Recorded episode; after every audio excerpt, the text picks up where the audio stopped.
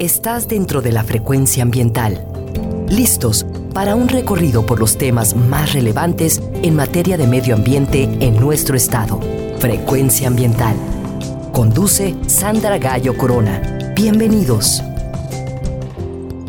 Hola, muy buenas tardes. Desde la Secretaría de Medio Ambiente y Desarrollo Territorial les damos la bienvenida a su programa Frecuencia Ambiental. Mi nombre es Sandra Gallo y les acompañaré hoy sábado 4 de septiembre ya hasta las 4 de la tarde.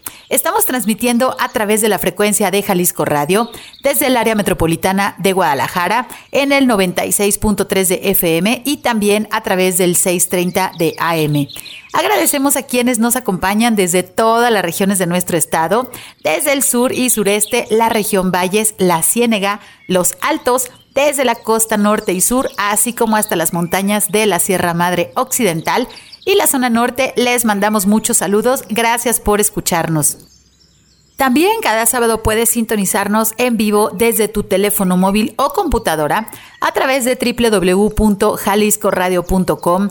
Y si quieres escuchar los programas anteriores, puedes hacerlo a través de la página web de la CEMADET, en donde te enlazarás a nuestros podcasts a través de la plataforma Spotify y también puedes hacerlo en el enlace govhal.mx diagonal Spotify Frecuencia Ambiental.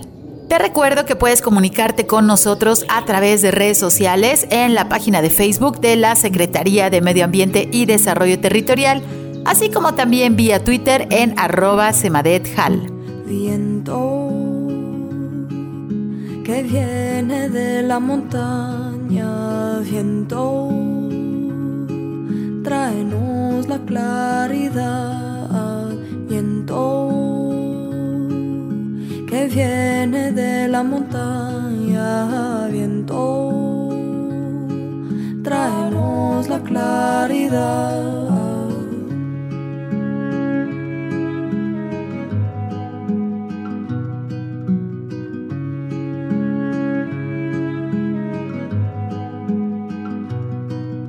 Viento que viene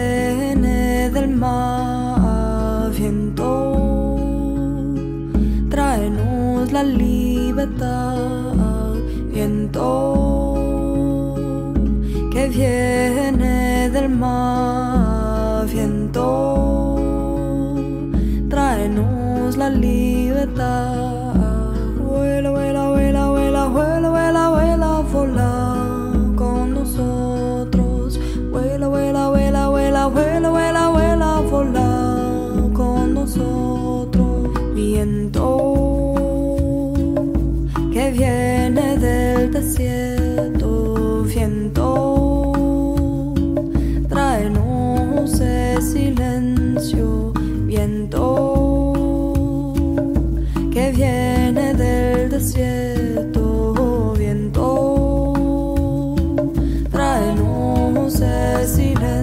through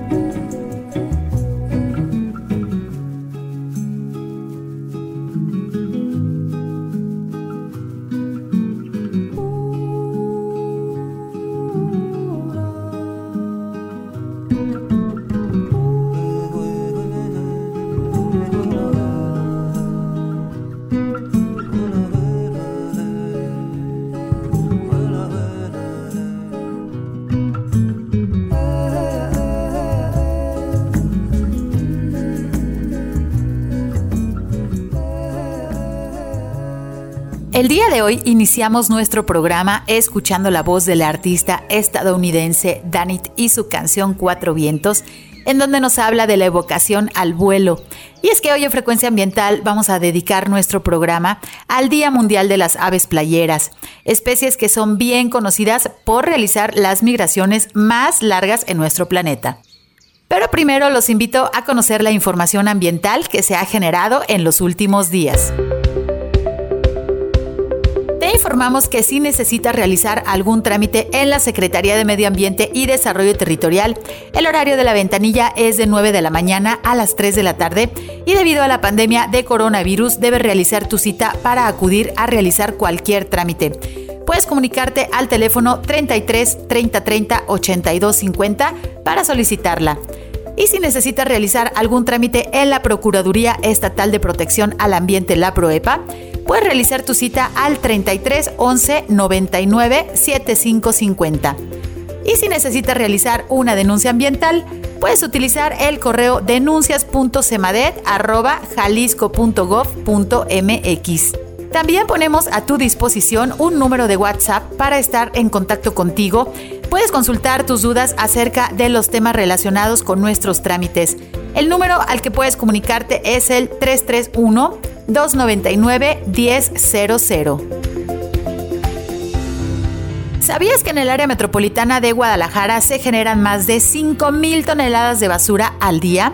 Se calcula que en nuestro país cada persona producimos un kilo de basura diario. Debes saber que la mitad de estas 5.000 toneladas corresponden a los residuos orgánicos que todos generamos y que si los separamos podemos aprovecharlos para realizar composta y abonos orgánicos. En Jalisco todos los residuos deben ser separados en orgánicos, inorgánicos y sanitarios. Es muy importante que pongas especial atención en los residuos sanitarios en caso de que exista una persona que se esté recuperando de COVID-19 en tu casa. Debes ser muy cuidadoso con los residuos sanitarios para evitar posibles contagios en el personal que recolecta los residuos de tu casa. Recuerda que para mejorar el medio ambiente y la salud, también debes ayudar desde casa. El gobierno de Jalisco, a través del Consejo Consultivo de Otorgamiento de Premios, convoca al Premio Estatal de la Juventud en su edición 2021. El objetivo de la convocatoria es reconocer el trabajo de las y los jóvenes quienes hayan logrado sobresalir de manera relevante por sus actos, obras, proyectos o por una trayectoria ejemplar a favor de nuestro Estado. Pueden participar jóvenes jaliscienses que tengan entre los 12 y 29 años de edad en las siguientes categorías humanístico, cultural, cívico, laboral, científico, académico y deportivo. Para más información puedes consultar el enlace gobjal.mx diagonal Juventudes 2021. La convocatoria al Premio Estatal de la Juventud cierra este próximo 9 de septiembre. La Secretaría de Medio Ambiente y Desarrollo Territorial encabezó la reunión con representantes gubernamentales y de plataformas estatales multisectoriales para la instalación del Comité Estatal de Biodiversidad, que tiene la función de analizar, asesorar, evaluar y emitir opiniones en materia de conservación y uso sustentable de la biodiversidad en nuestro estado, así como también facilitará la coordinación y el seguimiento para la realización de las 100 acciones establecidas en esta Estrategia Estatal de Biodiversidad, que es un instrumento de planificación que busca generar cambios en el enfoque del uso y conservación de la biodiversidad en Jalisco. Fue publicada el 1 de junio en el periódico oficial del Estado de Jalisco. El Comité Estatal de Biodiversidad se compone de representantes de diferentes sectores participan la CEMADET, la Comisión Estatal Indígena, la Secretaría de Desarrollo Económico, la Secretaría de Agricultura y Desarrollo Rural, la Secretaría de Hacienda Pública, la Secretaría de Turismo, la Secretaría de Medio Ambiente y Recursos Naturales en su delegación federal en Jalisco, la CONAVIO y la Universidad de Guadalajara. El organismo público descentralizado Bosque La Primavera hace un llamado a quienes acuden durante la temporada de lluvias para extremar precauciones, ya que las condiciones del camino y las rutas pueden convertirse en un riesgo para quienes lo visitan. Si visitas el bosque en bicicleta, hazlo de manera responsable y en zonas permitidas. Usa casco y guantes, planea tu ruta y pedalea solo en zonas permitidas. Siempre cede el paso, evita accidentes, mantén una velocidad que te permita tener el control de tu bicicleta.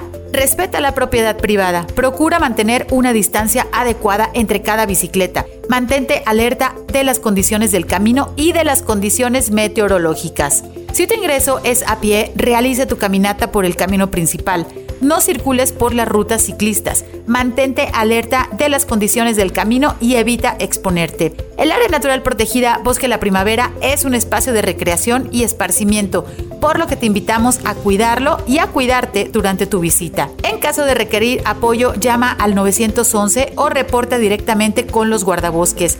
La prevención de accidentes debe estar en tu lista de prioridades. Hoy en nuestro programa platicaremos acerca del Día Mundial de las Aves Playeras que se celebra cada 6 de septiembre. Las aves playeras son un grupo diverso de aves que pertenecen al grupo de los caradriformes, en donde se incluyen a los chorlos, los chorlitos, las abocetas, los ostreros y los falaropos. Hay aproximadamente 217 especies reconocidas de aves playeras en todo el mundo, 81 de las cuales viven en el continente americano durante todo o parte de su ciclo de vida.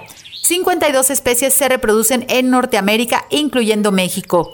La mayoría de las aves playeras se encuentran cerca del agua, pero varias especies prefieren hábitats lejos de la costa. Las aves playeras se encuentran en los marismas y esteros, en las playas arenosas y en costas rocosas, así como también en humedales de agua dulce, pastizales, campos de cultivo y tierras agrícolas inundables. Se alimentan principalmente de moluscos, pequeños crustáceos, gusanos marinos e insectos.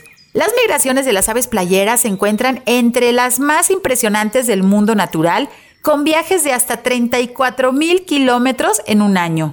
Pero, ¿por qué estas aves se arriesgan en una migración que requiere de tanta resistencia? La respuesta puede ser tan simple como la obtención de alimento. Viajando miles de kilómetros, las aves playeras se mueven a medida que su clima se vuelve más difícil y desafiante. Se trasladan a lugares donde el clima es más benigno y menos estresante para ellos. Las aves playeras no son fáciles de rastrear, monitorear y de proteger.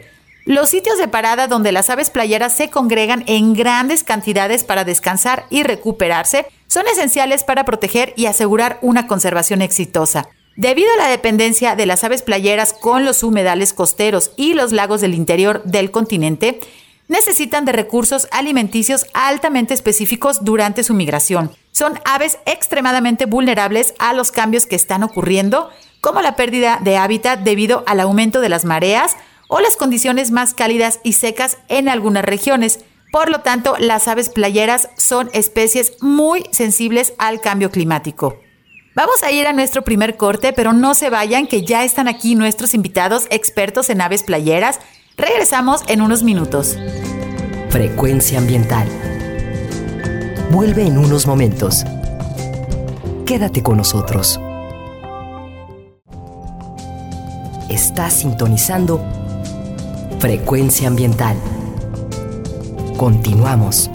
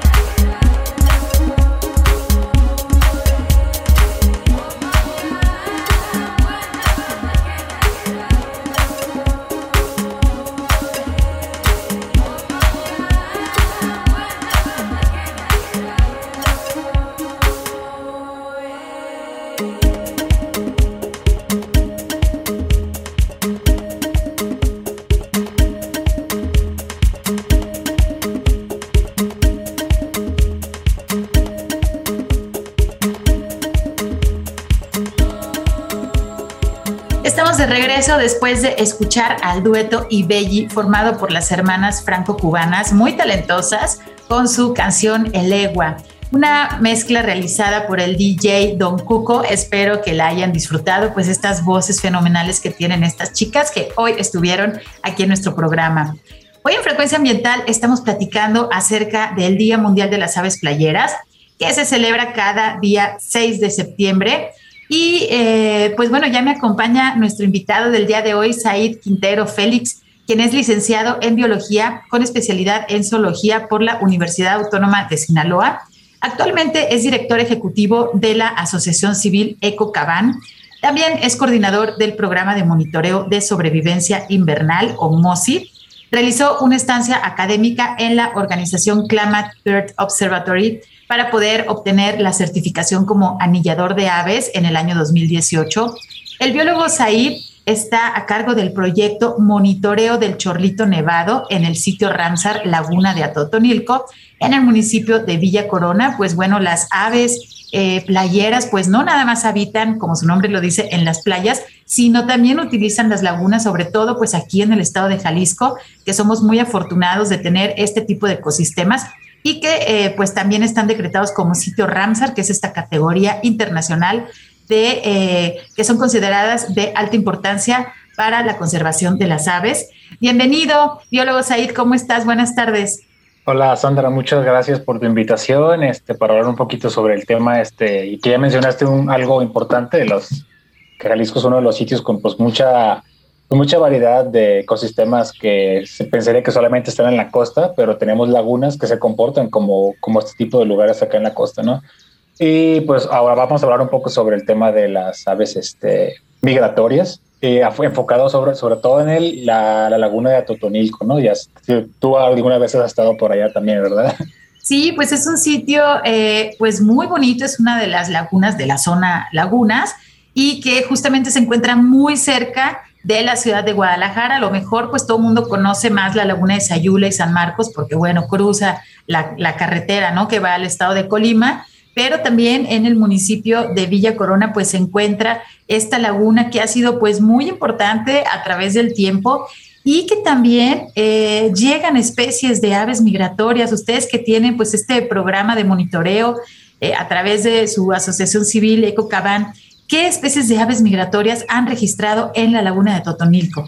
Pues mira, una de las, de las aves que más registramos, sobre todo en temporada reproductiva, no tanto la temporada de migración, es el chorlito nevado, pero no es estrictamente migratoria.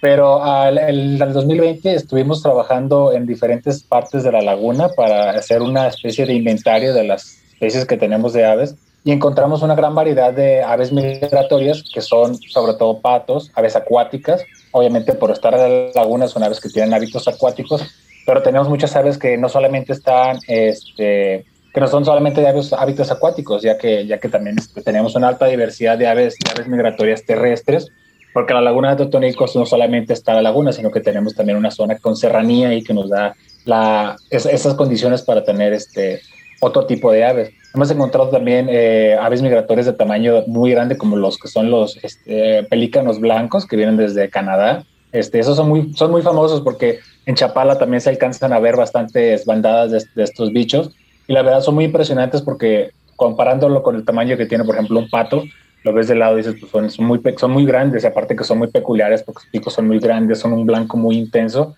y eso nos visitan desde muy lejos, ¿no? También los patos, tenemos patos que vienen incluso desde por allá pegado a Alaska, tenemos registros de especies que nos visitan, incluso estamos, hemos registrado especies que vienen desde Washington los hemos corroborado por medio de unas marcas que utilizan unos anillos de colores que le ponen y hemos contactado a las personas que llevan esos registros y la verdad que pues nos ha dado mucho, mucho gusto porque hemos encontrado ese tipo de cosas que pues uno no pensaría, no, no pensaría encontrarlos en una laguna tan, pues tan adentro de, del continente, no tan en la costa, ¿no? Pero pues son, son, una de las, son una de las especies que hemos encontrado que tienen este, este hábito de migrar, ¿no?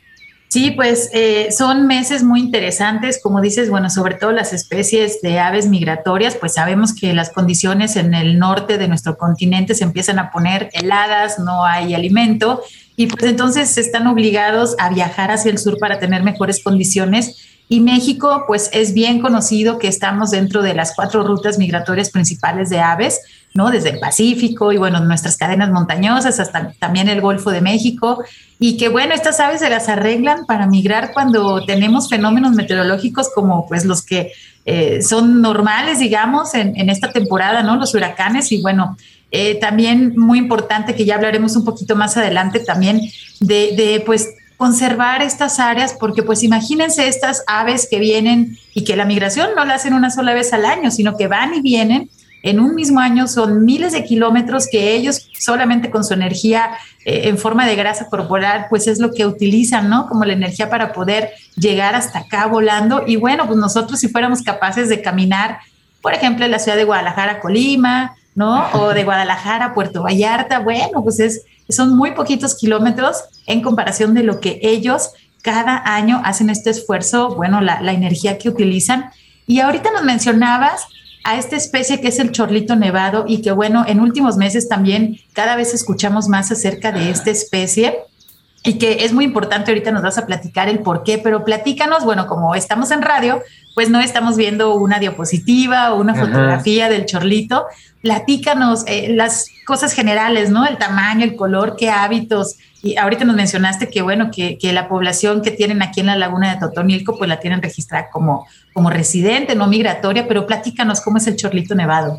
Bueno, el chorlito nevado es una especie de ave playera, es de tamaño, digamos, mediano, no, no son muy grandes, es, digamos, son de tamaño poco más grandecito que una tortolita o cocochita, como le dicen acá, de una especie de paloma. Este, y son muy peculiares ya que sus hábitos deben de estar siempre a las orillas de las zonas donde tienen agua, en este caso ya sean lagunas, ya sean esteros, eh, incluso en algunos lugares como que no, tiene, no solamente tiene que tener tanta agua como los humedales. Este, acá tenemos la fortuna de encontrarlo a la orilla, a la orilla del, de la laguna de Totonilco. Es una especie muy particular por sus hábitos, siempre los vamos a ver corriendo a las orillas de las, de, la, de las costas, en este caso de la laguna, alimentándose, corren, alimentan, piquen, corren, alimentan y siguen caminando. Son muy, son muy chistosos porque caminan muy rápido, es muy difícil de verlos. Este, son de color blanco, su pecho es de color blanco y su espalda es de color grisácea. En la temporada reproductiva los machos desarrollan una especie de anillo en el cuello de color negruzco y en, las parte, en la parte de la frente también le sale una manchita de color negro y una, y una parte de atrás de la frente también se les alcanza a ver una coloración rojiza. Eso en la temporada reproductiva. Las hembras son un poco menos coloridas, son más de color blancuzco también y un color grisáceo en la espalda, muy parecidos. Este, y los pollos, los pollos son algo bastante peculiar también porque son aves que son nidífugas, les llaman, o es decir, que cuando nacen, a las 2, 3 horas ya están corriendo. Son rapidísimos, expertos en correr a cuenta cualquiera. Un atleta, son atletas de, de, alto rendimiento porque son buenísimos para correr. Entonces ya, ya una vez que los ve uno en campo es mucho más fácil identificarlos por esas, por esas características que te menciono. Son de color blancuzco, no son del, son del tamaño, son un poco más grandes que los playeritos, este, y son muy regordetes, son muy planos, como se llaman como rechonchos, es una característica, son muy rechonchos. Su pico es del tamaño mediano este, y sus patas son también medianas, no son tan largas, a pesar de ser aves playeras, porque hay aves playeras que tienen, les llaman también aves zancudas, sus patas son mucho más muy grandes, pero en los chorlitos nevados, digamos, son medianos. Son, un, una ave playera, este, digamos, común en, en, algunas zonas, sin embargo, es una de las aves playeras que tiene este, con sus poblaciones menores a nivel global, bueno, a nivel Norteamérica más bien. Y esta característica que nos mencionas de que son nidífugos, bueno, pues esta, esta estrategia evolutiva, ¿no? De que digamos que son bebés y bueno, ya andan corriendo por las playas de, de, de nuestras lagunas aquí en, en, sobre todo en Atotonilco. Y bueno, el monitoreo que ustedes realizan, ¿qué tipo de información han encontrado respecto a esta población de Atotonilco de los chorlitos nevados? Bueno, el, el, monitoreo lo empezamos en el 2016, este, su servidor y Carlos Contreras, este, al momento de darnos cuenta que había, había algunos nidos este, por en la zona, ya de manera más formal empezamos en el 2017, eh, empezamos ahí ya de manera más regular, empezamos haciendo conteos y ya después empezamos haciendo marcajes utilizando anillos de metal y anillos de colores. Para esto utilizamos un escondite móvil y una trampa especial para capturarlos este, obviamente para todo eso necesitas experiencia y ocupas este, y necesitas tener estos permisos en regla para eso. Y en este caso somos parte de una red de monitoreo a nivel Norteamérica. Tonilco ya figura en, esas, en, esas, en esa red. Entonces nosotros lo que hacemos, vamos a la, a la, a la laguna, la temporada reproductiva que es de, empieza en abril y termina más o menos a finales o mediados de julio. Nos llevamos nuestro escondite, este, nos llevamos nuestra trampa, todo el equipo que, o sea, algún día quieran ir a ver, porque son, son bastantes herramientas las que utilizamos para eso, este, los capturamos, capturamos a los machos, a las hembras, les ponemos su marquita, usa un código único para, para Totonilco utilizamos este naranja sobre metal. Si ustedes llegan a ver a un pichorlito nevado en algún otro lado que tenga naranja sobre metal, es decir, un anillo color naranja sobre otro de metal, es nuestro. Así sabemos que son de nosotros y en otros lados los van a encontrar. Eso es un tipo de monitoreo. Otro tipo de monitoreo que, utilizamos es en invierno, lo hacemos en diciembre y en enero. Hacemos conteos invernales, se llama. Vamos, ponemos un telescopio, nos sentamos en sitios donde pues, probablemente los vayamos a encontrar y hacemos un censo. ¿Qué quiere decir esto? Contamos machos, hembras, juveniles y también, si es posible, este, si hay pollos, pero como, este, como es invierno, es, muy, es muy poco probable que encontremos pollos. Y en la temporada productiva también hacemos ese tipo de conteo. Entonces ahí incluimos a toda la población, nos contamos de uno por uno. Entonces es un, conteo mucho más preciso que solamente hacer un conteo o una estimación de aves, ¿no? Entonces ahí sabemos cómo está la población de los, de los chorlitos. Es básicamente lo que hacemos en los monitoreos. Sí, sobre todo la preparación por parte de ustedes, ¿no? La manipulación, estresar lo menos posible a las aves y bueno, todo lo que implica pues el realizar un monitoreo, digamos, hecho y derecho con todas las precauciones que se debe de tener en el manejo de fauna silvestre. Y bueno, eh, tal vez ustedes no lo saben, queridos radioescuchas, y a lo mejor es una primicia, pero se está trabajando en una declaratoria de área natural protegida para esta zona de la laguna de Totonilco. Y uno de los principales actores, pues, es esta ave, que es el chorlito nevado. Platícanos ahí cómo, cómo influye esta pequeña especie para detonar una declaratoria de área natural protegida. Bueno, los chorlitos nevados, este, así te voy a explicar muy rapidito. Hace, digamos, unos 15 años aproximadamente se consideraba que era una sola especie en todo el mundo. A raíz del 2006 que se vinieron a hacer unas investigaciones para acá, un, un investigador de la Universidad de Bath en ese entonces, Clemens Cooper, del cual yo fui su alumno, se, se, tomaron muestras genéticas para, bueno, de sangre para saber cuál era la población genética que tenemos acá y automáticamente se descubrió que la población que tenemos aquí es totalmente diferente a la que está en Europa, ¿no? Entonces la, la especie se divide en dos. En México se hacen mucho, mucho énfasis para, para meterla dentro de la norma, la norma mexicana y la especie se considera como amenazada. Para esto la especie ya estaba amenazada en Estados Unidos. Es una, es una especie de ave playera que tiene sus poblaciones muy bajas en comparación con otras especies. Entonces eso nos da los elementos para usar esa importancia que tiene para proteger todo lo que va del lado de, esta especie. Nosotros lo que nos interesa es conservar el hábitat por sí, porque por la especie por sí no podríamos, digamos, este, protegerla, pero solamente queremos excluirla, ¿no? Lo que queremos es conservar el hábitat de la... ¿Y cómo conservamos el hábitat? Conociendo a la especie. Para esto utilizamos también una herramienta muy importante para este, este año. Colocamos unos GPS para saber hacia dónde se está moviendo. ¿Y esto para qué? Para saber cuáles son las preferencias de hábitat que tiene acá en la región laguna. Eso nos va a dar herramientas e información muy importante para determinar cuáles son las necesidades de, conservación del hábitat para esta especie y automáticamente conservamos el hábitat para otras aves. Entonces, esa es la importancia de tener este tipo de, de, bichos, porque nos da muchísimos elementos más que solamente por ser una especie bonita, para poder, así, para poder este, derivarlo en acciones políticas, ¿no? Planes de manejo,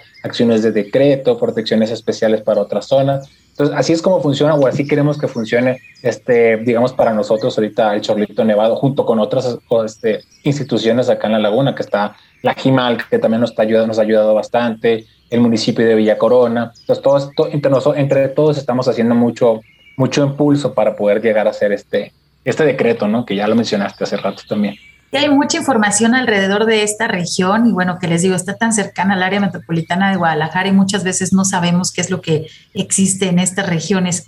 Rápidamente, estamos a un par de minutitos de tenernos que ir a nuestro corte de estación. Eh, Said, menciónanos rápidamente eh, la relación que han tenido con la comunidad de Villa Y, bueno, con las aves. Sabemos que han hecho algunos trabajos por ahí, pero si nos los puedes mencionar, te prometo que después vamos a dedicar todo un programa completo a este proyecto porque vale mucho la pena y esperemos pronto tengamos eh, la declaratoria pues ya en puerta.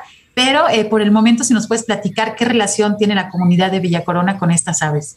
Bueno, la relación que tiene la, comunidad es, es, un poco compleja, ya que eh, Villa Corona es conocido por sus balnearios y las actividades eh, económicas que se, que se derivan son básicamente el turismo, ¿no? Y van a los balnearios, casi, casi nadie conoce lo que hay, todo el mundo va a eso. Entonces, de, de repente no saben a dónde, dónde están entrando. Y la relación que hay con las aves regularmente está muy desvinculada. A veces entran en, motos, en racers, en carros, y a lugares donde aparentemente no hay nada y resulta que ahí están anidando los cholitos nevados.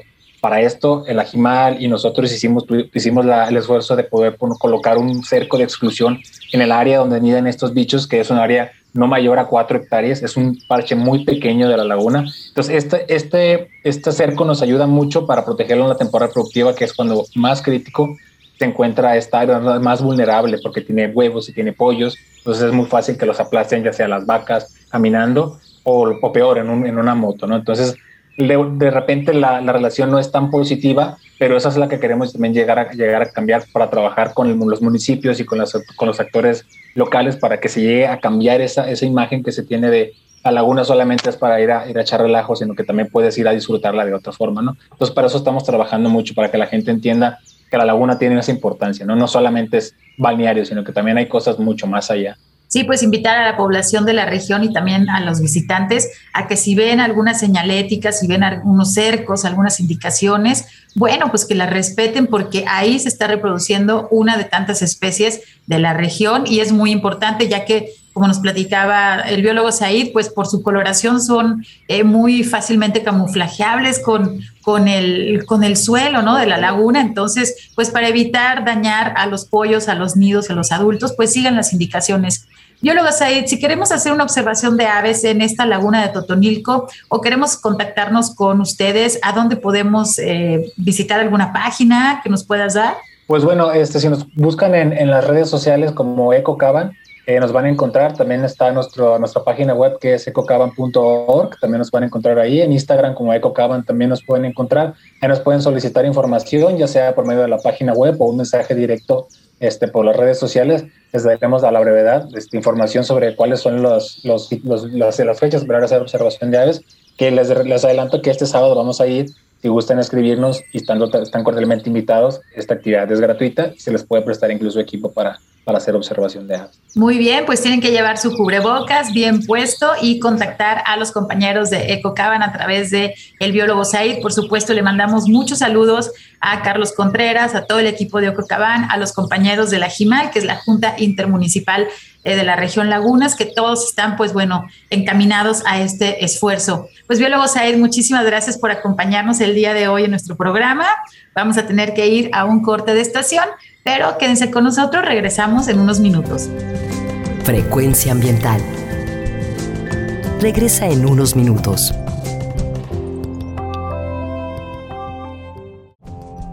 Estamos en la misma frecuencia. Frecuencia ambiental. Seguimos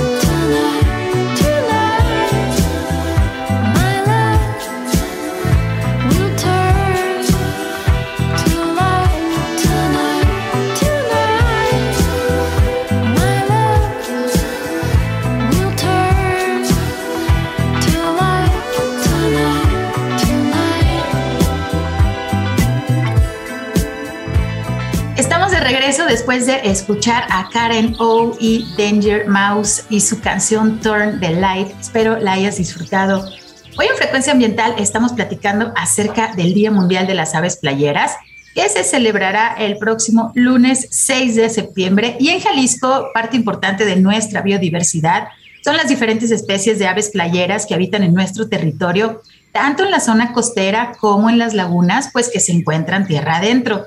Seguramente ustedes en alguna ocasión han viajado desde la ciudad de Guadalajara hacia el vecino estado de Colima a través de la autopista y seguramente han cruzado por el espectacular paisaje de las lagunas de San Marcos y de Sayula, que son sitios Ramsar, seguramente muchos de ustedes no lo sabían, pero bueno, estos lugares son sitios Ramsar, es decir, que tienen una categoría de reconocimiento como sitio de importancia internacional para las aves migratorias. Y para platicarnos acerca de este tema, es para mí un gusto darles la bienvenida a nuestro invitado y les voy a presentar al doctor Guillermo Barba Calvillo, quien es profesor investigador de la licenciatura en biología, es maestro en educación ambiental y doctor en ciencias biológicas con enfoque en ecología y ciencias del comportamiento. Es jefe del laboratorio Laguna de Sayula, en donde se realiza investigación relacionada con los humedales, las aves acuáticas la ecología y las ciencias del comportamiento. También se realizan acciones de educación ambiental e implementación de centros de cultura ambiental. Bienvenido, doctor. ¿Cómo estás? Buenas tardes. Hola, Sandra. Buenas tardes. Un gusto estar contigo. Gracias por la invitación y saludos al auditorio. Muchas gracias. Muchísimas gracias por acompañarnos en este fin de semana. Y bueno, doctor, pues platícanos, ¿cuál es la importancia de la región de este par de lagunas que, bueno, son increíbles? Estamos hablando de la laguna de Sayula y la laguna de San Marcos. Con respecto a las aves migratorias, ¿por qué es tan importante estos sitios? Pues Sandra, yo creo que en base a la experiencia y lo que hemos trabajado, no solo nosotros, sino también desde hace muchos años atrás, ya se tienen datos desde los años de 1930 de parte del Departamento de Caza y Pesca de Estados Unidos, DUMAC en su momento cuando también empezó a trabajar, ya se reconocían estos sitios como sitios muy importantes para albergar, albergar sobre todo aves migratorias en temporada de invierno. Lógicamente todo el año hay aves, como tú comentas, pero sin embargo la, oscilación de humedad, por ejemplo, eh, las cuestiones de lluvias, los ciclos y todo lo que implica el cambio de estacionalidad en las lagunas, sobre todo la estación seca y la húmeda, pues permiten tener condiciones muy óptimas para recibir, pues sobre todo aves migratorias, tanto acuáticas como otras aves que también bajan de bosques o vienen de otros sitios aledaños al, al, al, área que estamos hablando, ¿no? También yo creo que parte de la importancia es que, bueno, estos sistemas hidrológicos pues mantienen todos los mantos freáticos que a su vez ayudan a conservar los bosques que están ahí alrededor, toda la cuenca que va desde Chapala, Catán de Juárez, Villa Corona, Sayula, Ciudad Guzmán, o sea, va más allá de lo que quizás vemos cuando transitamos la autopista. Y eso, pues bueno, son propiedades muy únicas que están entre el estado de Jalisco, Colima y obviamente pues todo lo que implica su paisaje y la costa. Pues muy interesante, doctor. Y bueno, es también muy interesante esta región y quien esté más interesado también de, explorar la historia de toda esta región, ¿no? Que nos remontamos pues al famoso mar Chapálico, ¿no? Que eran toda esta laguna enorme, ¿no? Chapala, la, este, Sayula, San Marcos, la laguna de Ciudad Guzmán también. Y bueno, pues aquí teníamos fauna, este, ahora sí que prehistórica, ¿no? Este, hay, hay importantes también investigaciones por parte del INA y todos, todos estos descubrimientos que se han realizado. Pero centrándonos en el tema de las aves, de las especies de aves que podemos observar en las lagunas, ¿cuáles son estas, doctor? Algunas de las más este, carismáticas, digamos, o más visibles a lo mejor para un ojo no experto que, que van en la, en la carretera muchas veces, porque raramente las personas se, se detienen, pero bueno, de repente se ven parvadas, ¿no? Este, ahí de, de, unas aves que no son muy comunes. Este, platícanos, ¿qué especies podemos encontrar? Cabe mencionar que el sitio ha sido trabajado de parte de Museo de Guadalajara a partir de su servidor y obviamente de muchos compañeros. Eh, la zona es muy rica también en vegetación. Eh, en base a estudios florísticos tenemos 306 especies registradas hasta la fecha diferentes solo en la parte del vaso lacustre. Eso hace que las condiciones de, hábitat, de alimento y otras condiciones ecológicas le permita a diferentes aves llegar ahí. En cuanto a aves, pues efectivamente, como menciona Sandra, toda la ruta que va saliendo de Guadalajara hasta llegar a Ciudad Guzmán y casi casi Colima, pues es un sitio muy ideal para observar aves. En ese tramo en particular, de ahí hasta Ciudad Guzmán, pasando por Zacualco, Sayula y quizás lagunas vecinas con Villa Corona, pues tenemos el gusto de ver muchas especies. Y bueno, de las especies que, comúnmente se encuentran y se observan, pues bueno, eh, yo creo que una de ellas muy emblemática es el ganso nevado, el Chen carulensis. Este ganso, pues es una de las especies que realiza los vuelos más largos desde el sur de Alaska, cruzando todo Estados Unidos, bueno, Canadá, Estados Unidos, y llegar aquí hasta la parte centro de México. Y la laguna de Sayula, junto con Zacualco, Villa Corona, Chapala, ¿no? Curiosamente, encontramos este ganso. Y bueno, quien transite por ahí, aprovecho a, solicitar a los amables auditorios que si transitan, pues bajen la velocidad. Hay una gran cantidad de, de, accidentes, no solo entre personas, sino también con la vida silvestre, porque bueno, ahí cruzan mapaches, este, las aves, ahí mismo a veces son aventadas por camiones. Y bueno, nosotros en campo muy seguido encontramos gran cantidad de, aves muertas precisamente por el tránsito de la carretera y obviamente la basura y cosas que se asocian a este tipo de actividad. Entonces quiero aprovechar pues agradecer a la gente que pase, pues sea más responsable en todo sentido y cuidar el ambiente.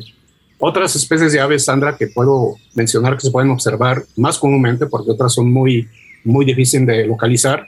Por ejemplo, en la zona tanto de Pegada Villa Corona como a Sayula, propiamente dicho, este, de repente podemos ver espátula rosada, la platalea jaja.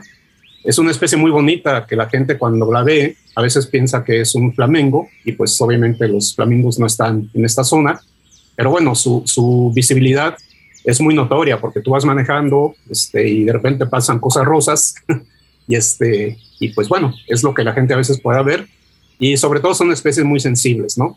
el ganso nevado en particular, la espátula rosada, aves de gran tamaño, y también la cigüeña, la mitera americana, que es una especie migratoria y que, pues bueno, también en la zona de desde Acatlán hasta Zacualco, Sayula y Ciudad Guzmán se puede observar. Esa sí se puede ver también en Chapala.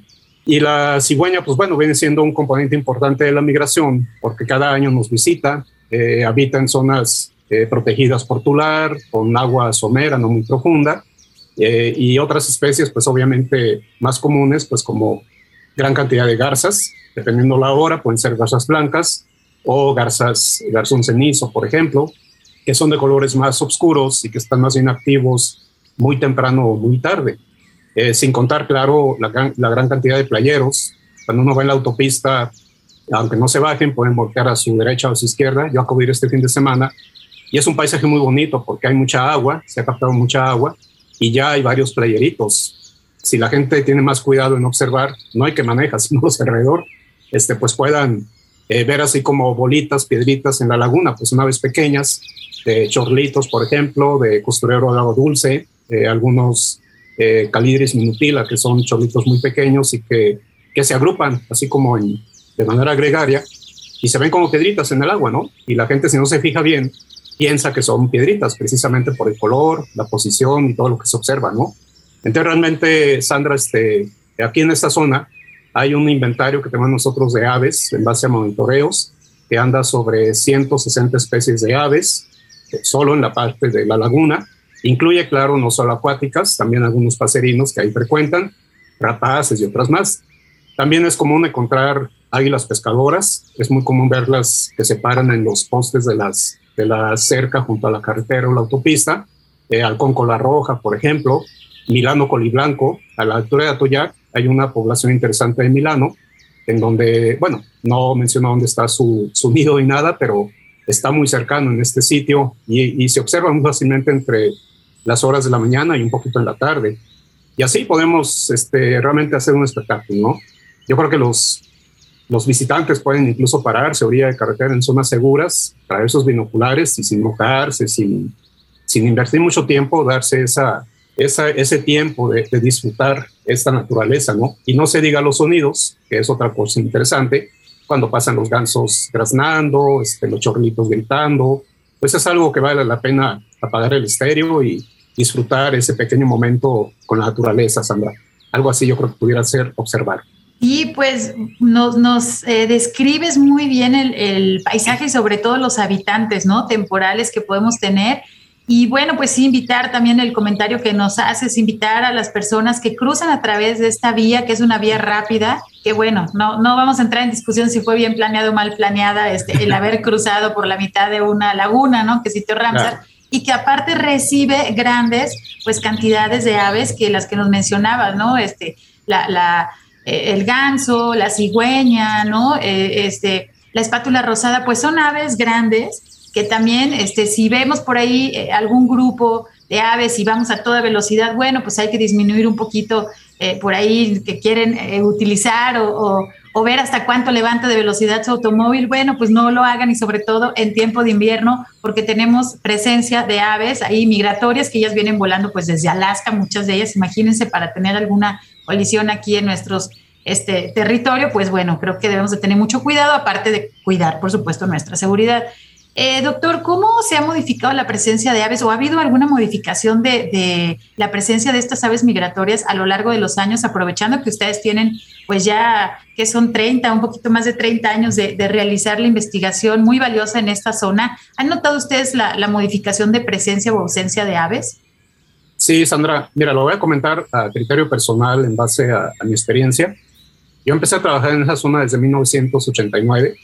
Este, yo no trabajaba con aves, yo trabajaba mamíferos y otro tipo de cosas. Ni siquiera tampoco trabajaba actividad de educación ambiental muy planificada. Y, y, bueno, cuando empecé y que ahí aprendí mucho de aves, no me considero un experto, ni mucho menos, pero bueno, los años y el destino ahí me puso y ahí estoy muy contento, ¿no? Desde 1989 a la fecha, yo creo que yo puedo decir que sí hay una gran diferencia en algunas especies de aves. Desgraciadamente, muchas de ellas es para, para mal, en términos de que cada vez observamos menos. Pero yo creo que esa, esa observación está básicamente debida a los cambios de hábitat, a cambios de suelo, a la presencia pues cada vez de más ruido, de más modificaciones a la vegetación nativa. Y bueno, de las especies que yo puedo pensar que están siendo, han sido alteradas con el tiempo, pues una de ellas es el ganso nevado, precisamente, ¿no? de ganso nevado al principio, en los años 89, cuando yo empecé, ya Dumac ya estaba haciendo monitoreos muy interesantes, el Departamento de Caza y Pesca también, eh, la Semarnat, Semarnat en aquel entonces y las Secretarías de Estado estaban también preocupadas por esta situación. Y si a eso le sumamos pues todo lo que ha implicado las sequías, cambio climático, que cada vez es más notorio, yo creo que una de las especies más afectadas es entre ellas el ganso nevado. El ganso nevado, este, yo recuerdo en aquel entonces los censos de los años 90, por decirlo así, 90 al, al 2000 promedio, andaba promedio sobre parvadas de 10.000 o 5.000 individuos cada parvada. Y a veces podías ver gansos, este, un promedio de 5 o 6 parvadas en temporada de invierno. Y ahora, Sandra, desgraciadamente, bueno, hasta, al menos hasta antes del 2000, que será 2018, 2017, las parvadas de ganso creo que no superan los 3.000 individuos. Esta es una situación delicada este, que hay que tomar en cuenta, sobre todo, sobre todo para tomar medidas de cuidado y restauración. Yo creo que por ahí da. Es una gran diferencia en, en la numeralia de lo que nos, nos indicas.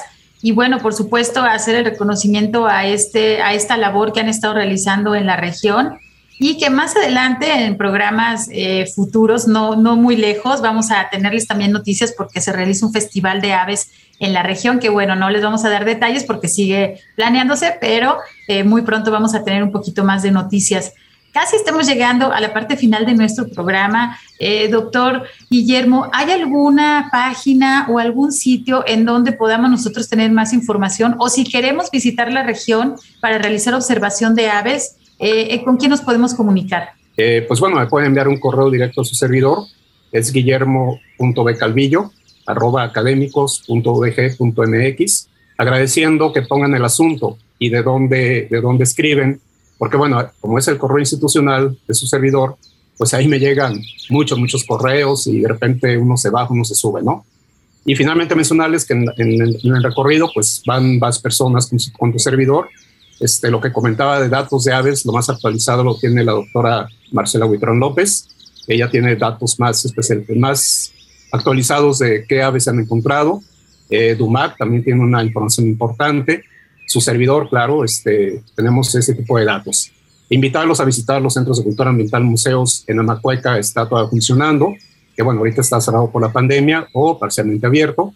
Eh, invitarlos al festival, tenemos proyectos de patrullas ornitológicas en varios municipios y con gusto, si igual viene con nosotros o nos invitan a algún sitio a compartir esto, pues podemos llegar a, a un acuerdo interesante dentro de las medidas de seguridad de sanitarias. Con gusto, Sandra. Muchas gracias, doctor Guillermo. Bueno, y también por si no anotaron el, el, correo electrónico del doctor, también se pueden poner en contacto con nosotros y con mucho gusto derivamos la información y sus contactos con el doctor Guillermo Barba. Aprovechamos para mandar también a la doctora Marcela un fuerte saludo. Y bueno, pues estamos llegando a la parte final de nuestro programa. Por favor, sigan usando su cubrebocas bien puesto y recuerden que la vacuna no evita los contagios. Así que ayuden a reducir las consecuencias de esta pandemia que desafortunadamente aún no ha terminado. Todos queremos regresar a nuestras actividades normales, pero también queremos que no nos falte nadie. Quiero agradecer a, nuestro, a nuestros invitados del día de hoy, al biólogo Said Quintero y al doctor Guillermo Barba. Muchísimas gracias por acompañarnos, doctor. Gracias, gracias por la invitación. Gracias también a mi compañero Marco Barajas por su ayuda en los controles desde la cabina de Jalisco Radio. Soy Sandra Gallo y desde la Dirección de Educación y Cultura para la Sustentabilidad les, agra les agradezco mucho su escucha. Nos sintonizamos el próximo sábado a las 3 de la tarde. Se quedan con la programación de Jalisco Radio. Nos escuchamos el próximo fin de semana.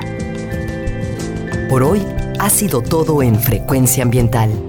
Te esperamos el próximo sábado a las 3 de la tarde para seguir explorando los temas relevantes del medio ambiente de nuestro estado y más allá. Frecuencia Ambiental, una coproducción de la Secretaría de Medio Ambiente y Desarrollo Territorial y JB Jalisco Radio. Hasta entonces.